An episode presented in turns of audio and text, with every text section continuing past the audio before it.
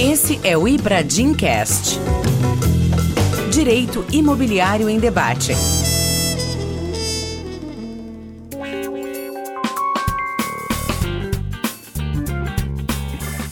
Olá a todos, esse é o podcast do Ibradim, o Ibradim Cast. Na edição de hoje, eu tenho enorme satisfação de receber dois grandes amigos e juristas. Eu começo pela minha querida amiga Ana Cristina, que, enfim, dispensa muitas apresentações, é conhecida de todas, é uma liderança na advocacia, é uma liderança entre as mulheres e que muito nos honra com a sua participação. Além da Ana Cristina, que pela primeira vez participa do nosso podcast, eu também recebo o professor Melim Chalub, que, da mesma maneira, dispensa apresentações, um grande conhecedor não apenas do direito imobiliário, mas em especial do tema que proponho tratarmos hoje, que é a alienação fiduciária e o tema 1095, recentemente apreciado pelo Superior Tribunal de Justiça. Professor Melim, inicio por você, novamente agradecendo a sua disponibilidade para participar deste podcast.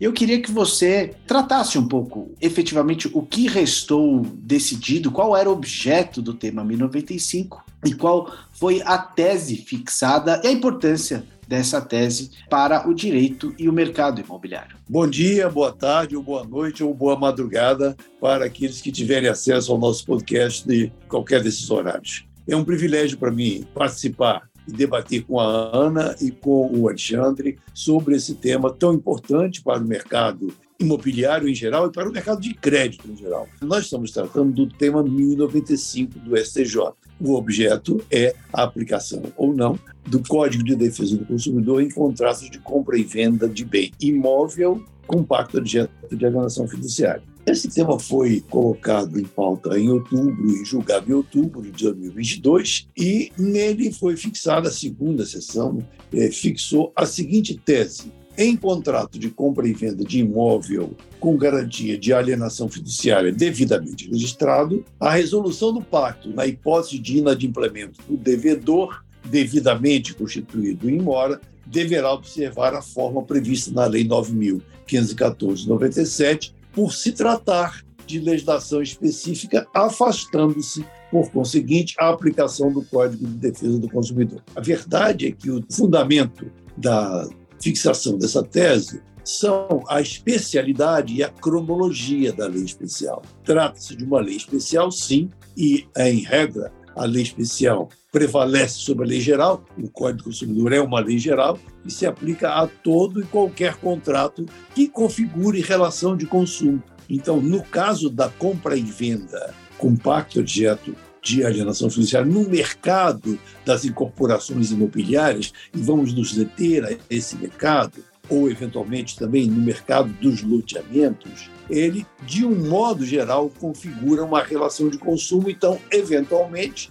pode haver cláusulas abusivas e pode haver outras situações ou outras particularidades em relação às quais pode ser aplicado o Código de Defesa do Consumidor, mas exceto naquilo que tiver de específico o contrato de crédito e o contrato de alienação fiduciária subjacente a esse contrato de crédito. Esses são os principais aspectos relacionados a essa tese. Há uma frequência muito grande de contratação da comercialização de imóveis a crédito com a aplicação da garantia fiduciária. Há uma frequência muito grande de contratação de comercialização desses imóveis, não apenas com financiamento de instituição financeira, mas também com financiamento direto dado pelo loteador ou pelo incorporador. E é importante observar, no caso que foi é, julgado no STJ pelo tema 1095, está enquadrado no tema 1095,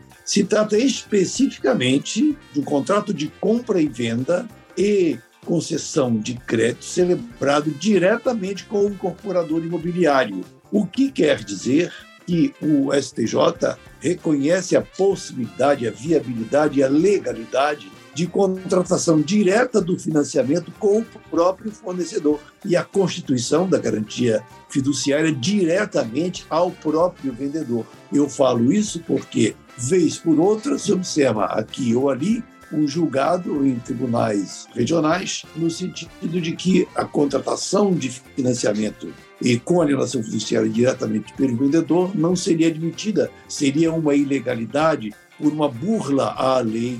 Então, agora, com esta decisão, o STJ, pela tese fixada no tema 1095, reconhece a legalidade da venda direta, da venda com financiamento direto pelo incorporador e presumivelmente pelo próprio loteador. Essas são as linhas gerais da situação que foi examinada no STJ.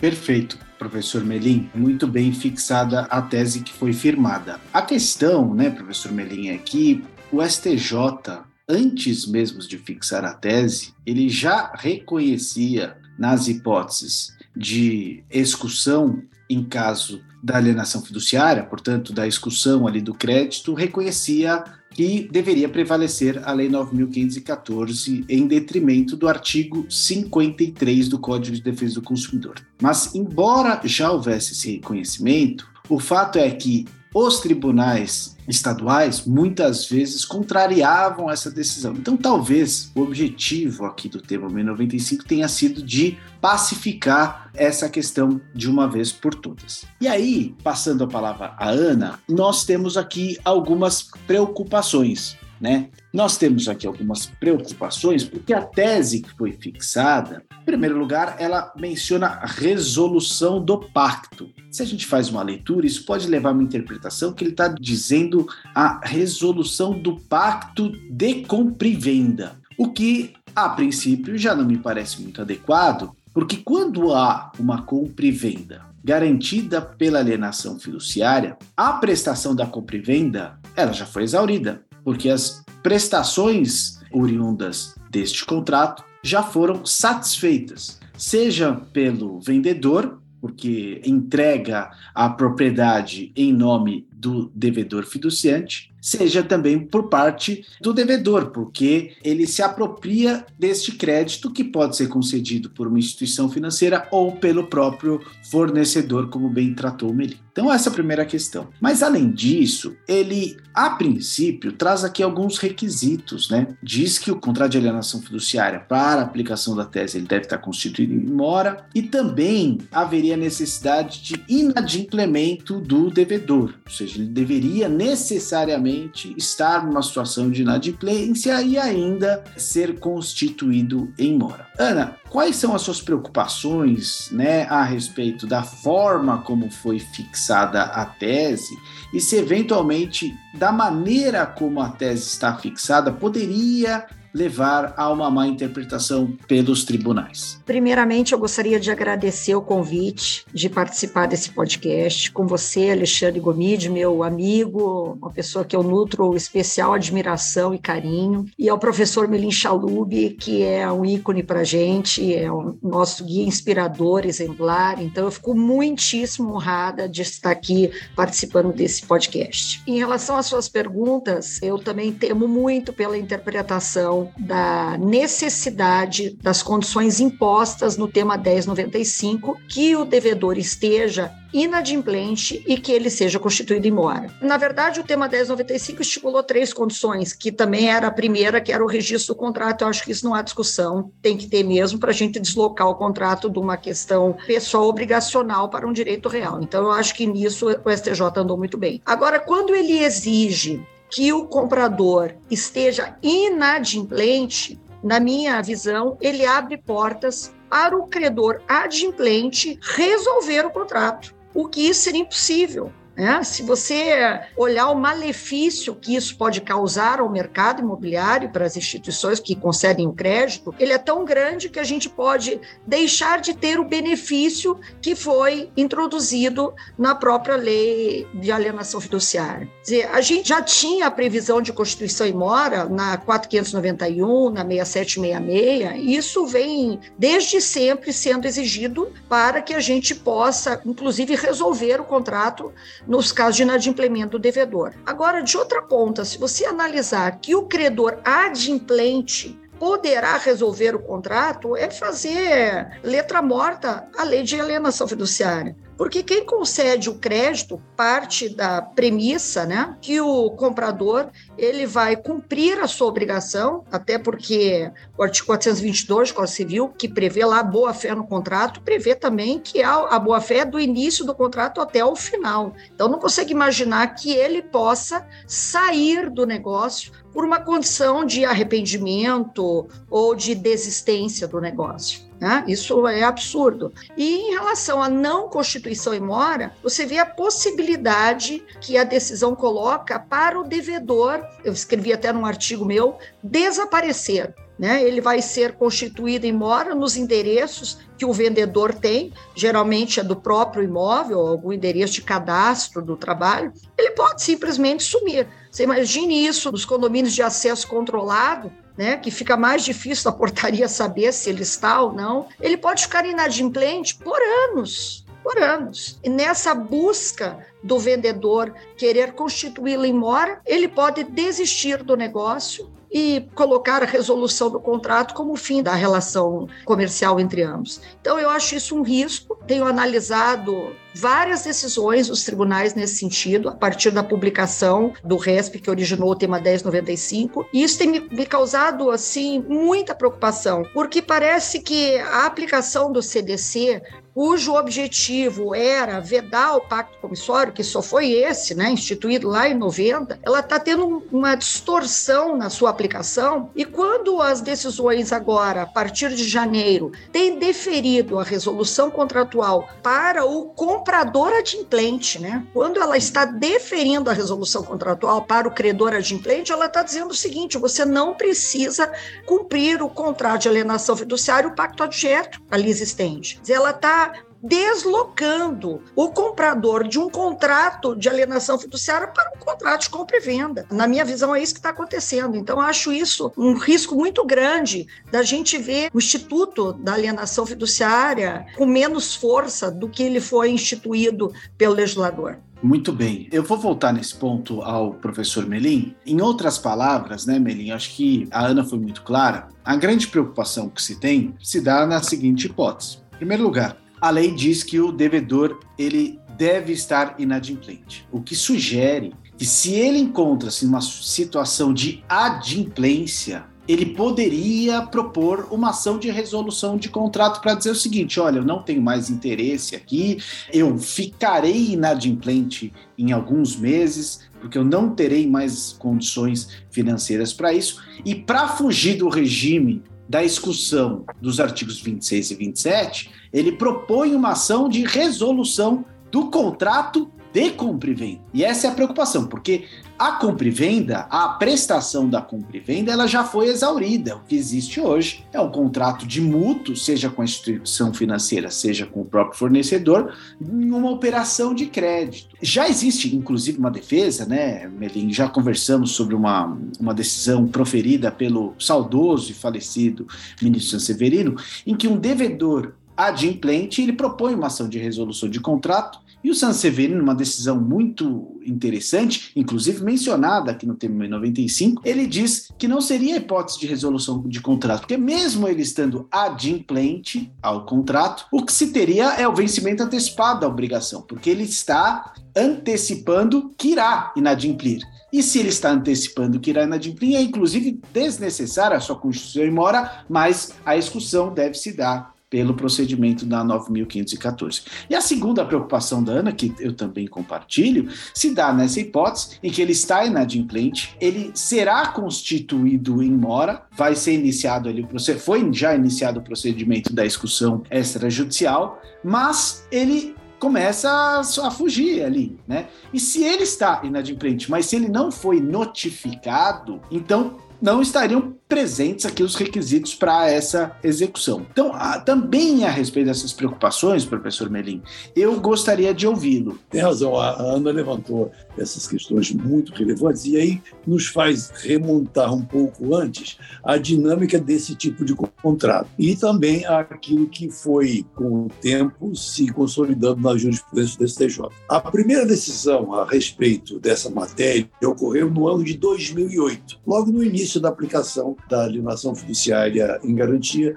no crédito imobiliário. Até então, a prática era a, a promessa de compra e venda e já havia sido consolidada no, no, na jurisprudência até do STJ que na resolução da promessa de compra e venda, o devedor haveria de ser compensado, o devedor, o prometente comprador, uma vez que ele restitui e recoloca o imóvel no patrimônio do prometente vendedor, o prometente vendedor teria, como tem, e restituir uma parte do que ele pagou, ou descontar, evidentemente, as penalidades pelo atraso, eventual fruição, etc. Então, a consolidação dessa jurisprudência induziu a que um determinado devedor fiduciante que havia se tornado inadimplente e cujo credor, que era uma incorporadora, levou o caso a leilão pelo, com base no critério da Lei 9.514 leilão que resultou sem negativo, sem nenhuma restituição a favor do devedor, levou esse devedor fiduciante a ingressar com ação de restituição contra a incorporadora, requerendo a restituição de parte das quantias pagas e se valendo do mesmo critério da promessa de cumprimento. Num primeiro momento, o relator, ministro Paglia Barbosa, proferiu um voto monocrático, determinando, sim, acolhendo o pedido e determinando a restituição de uma certa quantia. E então o ministro Paglia Barbosa teve a oportunidade de proferir um, um, voto extenso, denso, muito detalhado, no qual ele explora a diferença entre a promessa de compra e venda e o contrato de garantia, caracterizado pela Lei 9514 de 97. E então ele destacou essa diferença, acolheu então o agravo regimental da incorporadora e efetivamente mandou aplicar a Lei 9514, reconhecendo e aí citando até Cláudia Lima Marques, a grande autora sobre os contratos do Código do Consumidor, qualifica o Código de Defesa do Consumidor como lei geral em face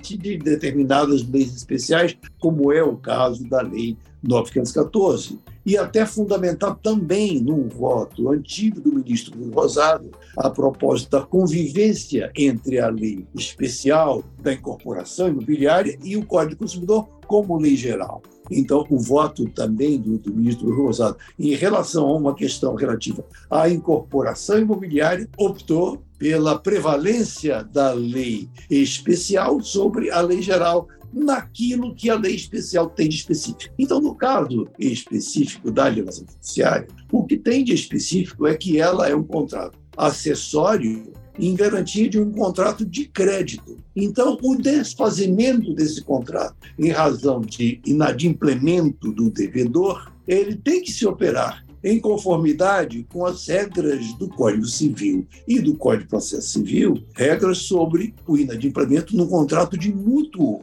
porque ou operação de crédito equivalente. Por quê? Porque na operação garantida com a alienação fiduciária, em maior frequência, se dá no mercado imobiliário em razão do financiamento da compra de um imóvel. Neste caso, a hipótese é totalmente diferente da promessa de compra e venda, porque tomando-se como exemplo o, a dinâmica de uma incorporação imobiliária, o incorporador contrata durante a obra a promessa de compra e venda, e quando concluída a obra, opera-se a outorga da escritura definitiva contra o pagamento integral do saldo do preço ora com financiamento bancário, ora com financiamento direto pelo incorporador. Neste momento em que se opera a conversão da promessa de compra e venda, da compra e venda com pacto de alienação fiduciária, nós temos aí três contratos: o contrato de financiamento, o contrato de compra e venda e o contrato acessório de alienação fiduciária. Neste caso, a promessa de compra e venda exauriu-se. Exauriu-se porque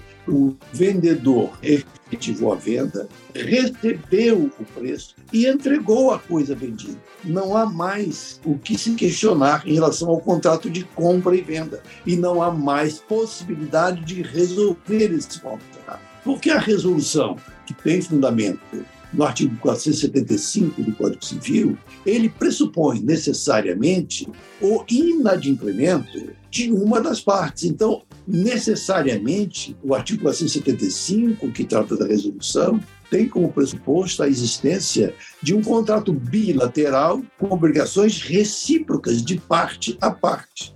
Então, uma das partes se torna inadimplente. O inadimplemento dessa parte causa uma lesão à outra parte e o lesionado pode requerer a resolução. Ora, no contrato de compra e venda em que o vendedor cumpriu integralmente a sua obrigação, transmitiu a propriedade e entregou a coisa, não há nada possível de ser inadimplido. Como disse o Alexandre no começo, ele já prestou, ele já cumpriu integralmente a sua prestação. Não há nada a cumprir, portanto, ele não pode ser inadimplente. E quem não é inadimplente não pode sofrer ação de resolução de contrato. E aqui, então, vem um outro aspecto relevante, que tanto o contrato de mútuo, que está agregado nessa operação de venda com a entrega da unidade, o contrato de mútuo é um contrato unilateral, só há obrigações para uma das partes que é o mutuário. O mutuante entregou o dinheiro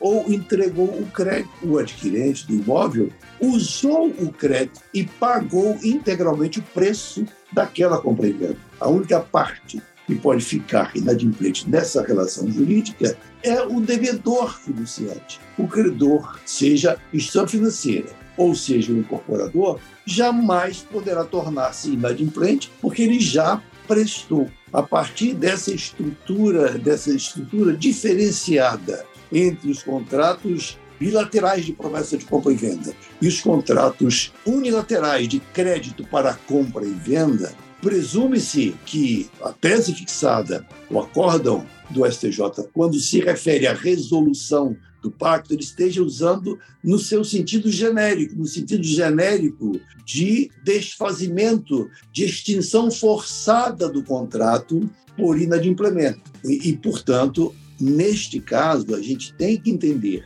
precisa entender que o, o que se cuida aqui é de uma execução de um crédito. Neste ponto, Alexandre, é muito importante ter presente uma questão que a Ana levantou também aí, e se me permite falar um instante mais, e é um, um aspecto muito relevante. A, a tese estabelece três requisitos, que são requisitos normais para a extinção do contrato de crédito mediante resolução. Uma coisa importante a ter presente é que independente da, classificação desse contrato no plano do direito material como uma operação de crédito um contrato unilateral de crédito, por outro lado, o Código de Processo também classifica esse contrato como título executivo extrajudicial. Está lá entre aqueles itens do artigo 784 do Código de Processo Civil, que classifica a compra e venda com pacto de hipoteca ou de alienação fiduciária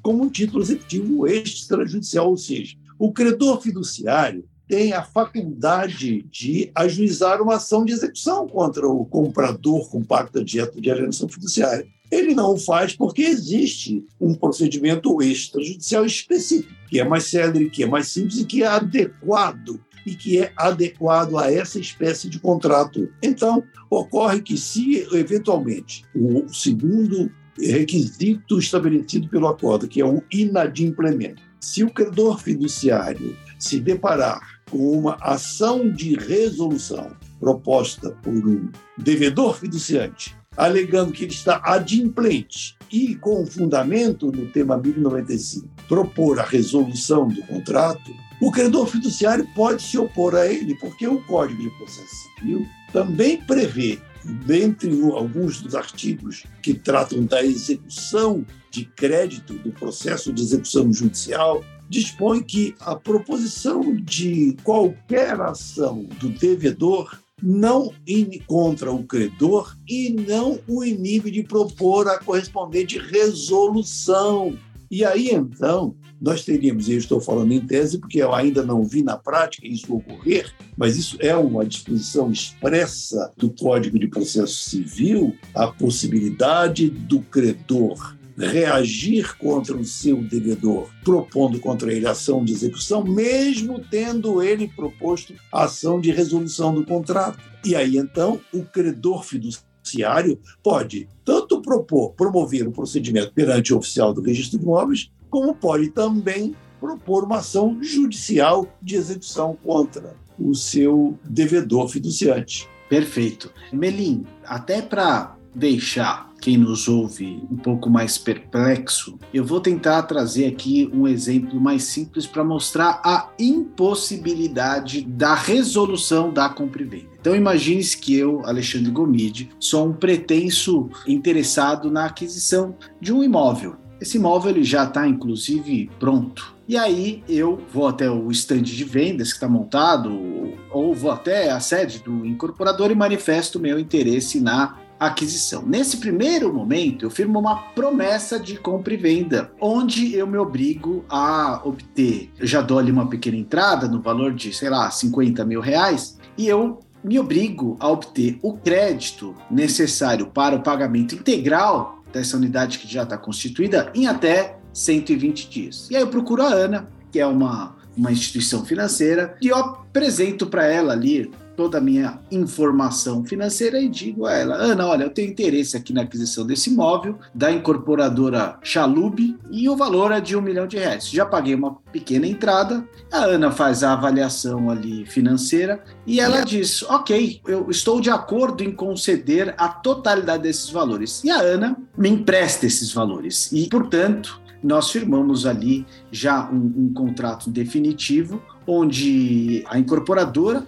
ela faz alienação do imóvel e a ANA entrega a totalidade dos valores para a incorporadora e se constitui, portanto, a credora fiduciária e eu, Alexandre Gomide, devedor fiduciante. Passam-se alguns meses, eu tenho algum problema financeiro, ou enfim, eu desisto, e aí eu proponho uma ação de resolução da compra e venda. Mas já houve, inclusive, a lavratura definitiva da escritura. A incorporadora vai dizer, mas como eu posso resolver este contrato se eu já recebi a totalidade dos valores, se eu já entreguei a posse, se eu já constituí você atualmente como proprietário? É uma propriedade resolúvel, é verdade. Então, não faz qualquer sentido essa hipótese de resolução do contrato. Ou seja, Nessa situação, o que eu posso manifestar, Ana, é que eu não tenho condições de prosseguir no contrato de mútuo hoje existente. E o que ela vai dizer é: olha, se você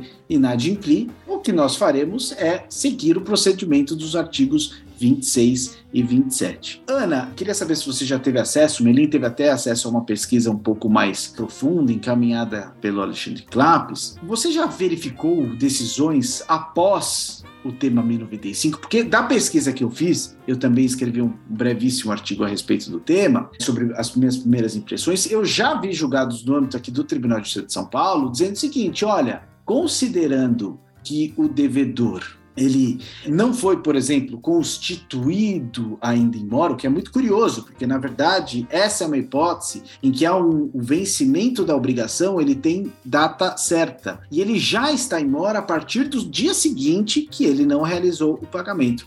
Mas eu já encontrei decisões no âmbito do Tribunal de Justiça de São Paulo com fundamento no tema 1095 que estão dizendo caber justamente a resolução da compra e venda porque o devedor fiduciante, por exemplo, embora inadimplente, não foi constituído em mora. Você já chegou a realizar essa pesquisa? Já, já fiz essa pesquisa. Iniciei por Goiás. Por Goiás não há nenhuma decisão posterior ao tema 1095 nesse sentido. Aí ele está falando muito de inadimplemento da construtora, atraso de obra, é outra coisa. Mas em relação a pedido de resolução contratual, nenhuma decisão. Agora em São Paulo, encontrei diversas decisões e todas elas no sentido de que, embora em mora, como você bem colocou, D mais um ele está em mora. Ele não foi constituído em mora, mas ele está em mora, admitindo o pedido de resolução contratual sob argumento de que não preenchida a condição imposta pelo tema 1095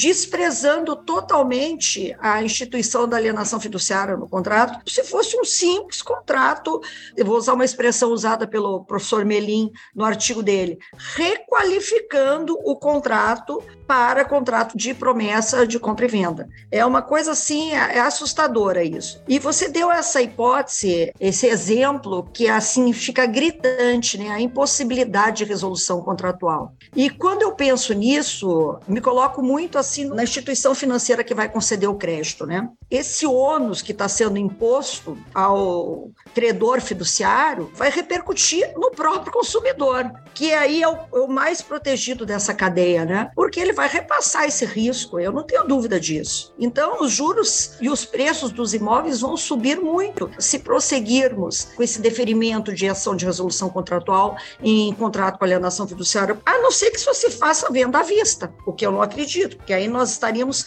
parando o mercado. Quem comprou imóvel até hoje conseguiu comprar, ótimo. Quem não conseguiu comprar, acabou só à vista. Acredito que isso não vai acontecer. Mas esse risco vai ser repassado ao consumidor nessa ideia, eu digo absurda, de que há que se proteger o devedor fiduciante. Protegê-lo do que se o Código de Defesa do Consumidor, lá em 1990, instituiu a vedação ao pacto comissório. Então, ele vai lá, compra com alienação fiduciária e depois ele tem um comportamento de desistência, de arrependimento do contrato, como se isso fosse possível fazê-lo, em vedação ao venir e contrafacto próprio, quer dizer, eu compro, vou pagar em 120 meses, a instituição financeira já quitou o vendedor, dor e eu agora não quero mais, vou desistir do negócio. E as decisões, Alexandre, estão sendo nesse sentido, pelo menos as que eu li. Quase todas do TJ São Paulo, que foi onde eu mais achei decisão. Eu fiz uma pesquisa ampla, onde eu mais achei decisões nesse sentido foi no TJ São Paulo. Ainda bem que eu não estou aí.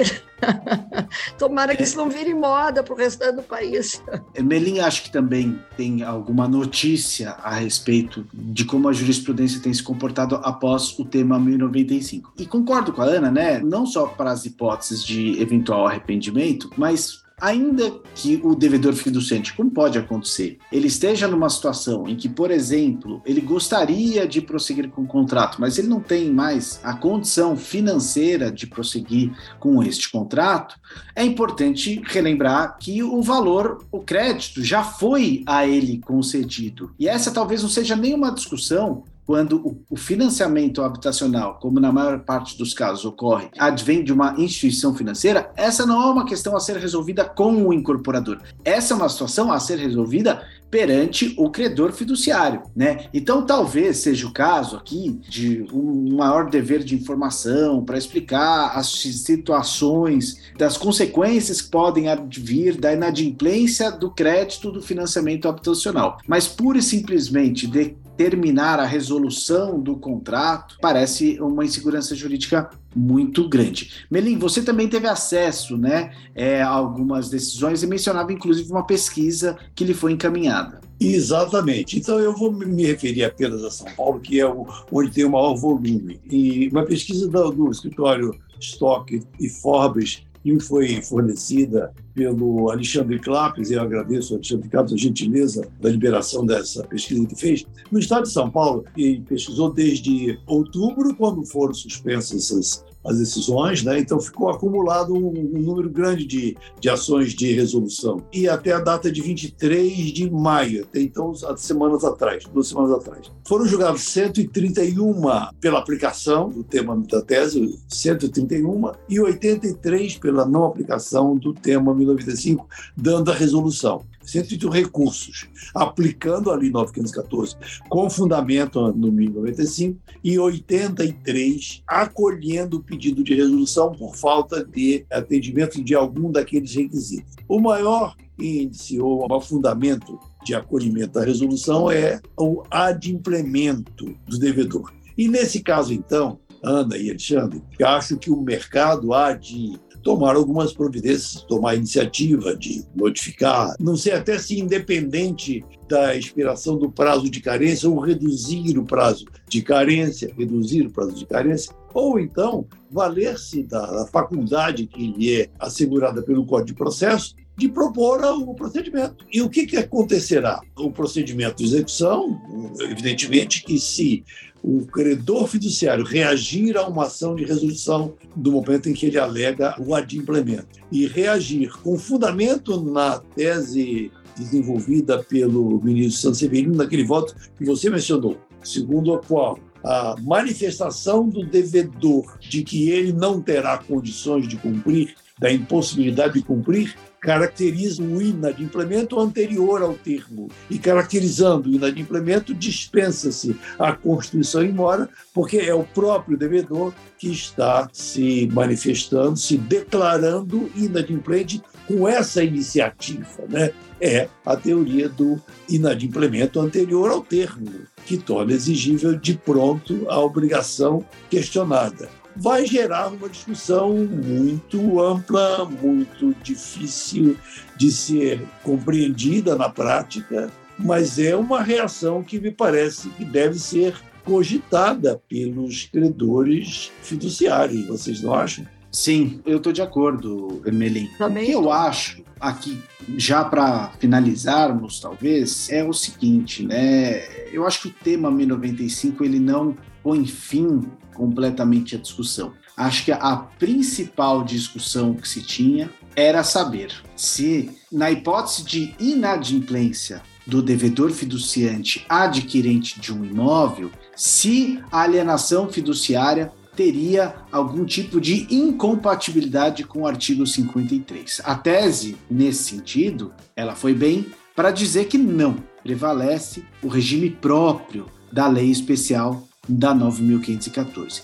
Agora, de maneira lateral a essa principal discussão, ela colocou nuvens sobre a possibilidade do procedimento em razão desses três requisitos, como já declaramos. Mas o fato é, Ana e Melim, que há julgados proferidos após o tema 1095, eu sempre destaco os julgados do desembargador Francisco Loureiro, da primeira Câmara aqui do Direito Privado do Tribunal, que é muito técnico e que ele faz uma correta interpretação a respeito desses requisitos. E no tocante à Constituição de Mora, por exemplo, ele deixa lá muito claro que nessas situações, se o devedor fiduciante já deixa de adimplir com a sua prestação, ele já está em mora. O que há, segundo a lei, é a possibilidade de ele purgar a mora o que não afasta a aplicação da Lei 9.514. É, eu vou passar aos dois para as últimas palavras antes das nossas dicas, mas já dizendo que eu acredito que a situação ela não, não foi encerrada com o tema 1095. A partir do tema 1095 é o papel da doutrina, é o papel dos tribunais conferir a correta interpretação para que a gente não tenha insegurança jurídica no mercado. Eu vou começar então pela Ana, para que diga aqui as suas palavras finais antes da gente passar ao nosso último painel, que é o Ibradicas. Ana, com você. Eu concordo com você. O objetivo da Constituição em mora foi justamente possibilitar ao devedor que purgue a mora né, para convalescer o contrato. Esse está escrito, é o texto da lei, né? Purgando a mora, convalesce o contrato. Quer dizer, a interpretação, eu não sei se eu estou sendo pessimista, sabe, Alexandre? E olha que eu não sou, eu sou muito otimista. Mas eu, quando eu escrevi meu artigo, eu até fiz uma planilhazinha que, na, ao meu ver, o tema 95 restringiu a aplicação da alienação fiduciária quando estipulou os três requisitos, os dois que é objeto de mais polêmica. Né? Eu espero que o Poder Judiciário avalie com muito cuidado essa decisão do tema 1095, essa tese do 1095, para que a gente não tenha distorções que inviabilizem a concessão do crédito. A minha preocupação está justamente na cadeia, no consumidor. É a inviabilidade dele conseguir obter o crédito pelo risco a que está exposto o vendedor ou a instituição financeira. Eu faço votos que a conversa acerca dos temas amadureça na cabeça dos julgadores e dos próprios juristas que vão escrever e trazer essa luz para eles, né? Tem muita doutrina que vai vir aí nesse sentido, que vai jogar uma luz grande né, na cabeça dos novos julgadores. Muito obrigado. Vou passar agora a palavra ao professor Melim. Melim, um pai conversando com o filho. Você é o pai da criança, você é, quem criou, foi fundamental aqui para a Lei 9.514 e quase 25 anos depois, né, vem o tema 1095. Quais são as suas considerações a respeito disso e preocupações para o futuro? Eu concordo tanto com você quanto com a Ana em que a decisão do, do Tribunal do STJ foi muito importante. Ela constitui um marco importante. Eu só lamento que na decisão, no acordo, não foi explorado exatamente aquelas características peculiares que tem o contrato de crédito com alienação fiduciária em cotejo com o contrato de promessa de venda, com o qual a alienação fiduciária foi confundida desde o início e gerou essa questão da aplicação do artigo 53 com viés voltado para a configuração da promessa de cumprimento. A corda não chegou a explorar essas diferenças, mas acho que ele poderá provocar, sim, uma reflexão muito produtiva da concepção das decisões dos tribunais das instâncias ordinárias.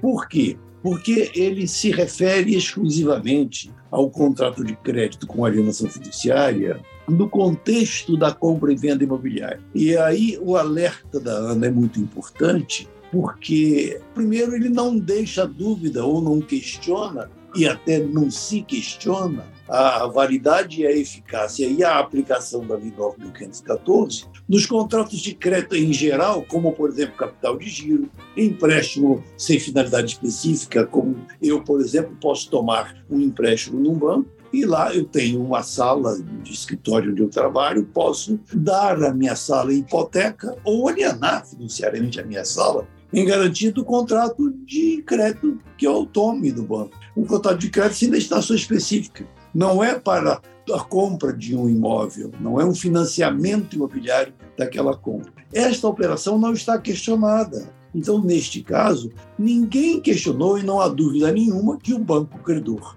poderá promover a execução exatamente nos termos do artigo 26 e 27. A única questão que se colocou é o crédito imobiliário. É um risco muito grande é um risco muito grande de comprometimento da expansão do crédito exatamente onde mais se necessita, e é o mercado da produção e comercialização de imóveis para fins habitacionais, sobretudo. Né? Então, esse mercado é o que se tornou mais vulnerável diante de alguns aspectos dessa decisão, se não forem olhados com muito cuidado, se não forem examinados com muito cuidado. Então, ela abre a perspectiva de os advogados mesmo explorarem as diferenças estruturais e funcionais existentes entre os, esses contratos de compra e venda e o contrato de crédito com garantia fiduciária. Muito obrigado, professor Beli. Bom, agora a gente passa aqui para a nossa última parte do nosso podcast, que vamos tratar das Ibradicas. Ibradicas.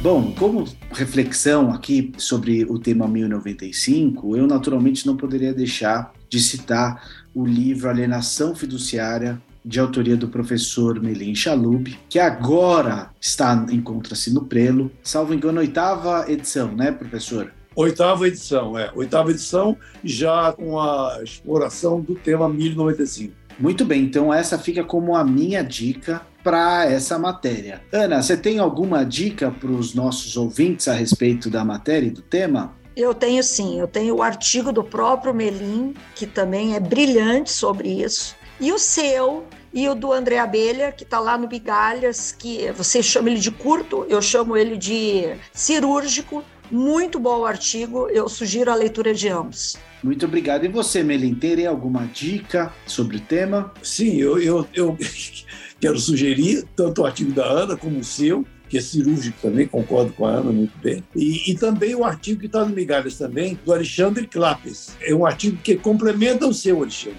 Você escreveu e ele escreveu logo a seguir, e no artigo dele ele explora exatamente a repercussão de modo mais amplo, com base na pesquisa que ele fez. Então, são esses artigos né, que trataram, assim, as que deram as primeiras impressões sobre a repercussão desse acordo. E, e, e obviamente, a, a oitava edição do meu livro, que deve estar saindo até o final do mês de junho. E está programada, aliás, é, é uma dica que eu vou dar, é, está programada para um seminário que será realizado pelo NID, Núcleo de Estudos Especiais em Direito Imobiliário, que existe aqui no Rio de Janeiro, em conjunto com a ADEME do Rio, e no dia 30 de junho haverá um seminário sobre os prognósticos das incorporações imobiliárias na sede da ADEME, no dia 30 de junho, de 9 horas às 15 horas. Nesse dia será lançada a oitava edição. E no final haverá lá uma noite de autógrafos na sede da ADEME, que fica na Urca, aqui no Rio. Eu gostaria de agradecer a ambos os nossos convidados. A Ana Cristina Dias fez uma brilhante explanação a respeito do tema. Também agradecer ao professor Melim Chalub por dispensarem um tempo aqui para conversar com os nossos ouvintes do Ibradim. Eu é que agradeço o convite. Como já disse no início, me sinto honrada de ladear um, um, podcast com vocês dois, que são ícones do direito imobiliário, né? E espero ser chamada nos próximos, que eu me senti muito à vontade. Eu também agradeço muitíssimo essa oportunidade, Alexandre, e a nossa discussão foi muito boa, mas ele mostra que o tema precisa ser mais explorado em novos podcasts, para os quais eu me coloco também à inteira disposição, juntamente com a Ana e com outros colegas, para explorar um pouco mais a repercussão dessa tese importantíssima nos tribunais estaduais.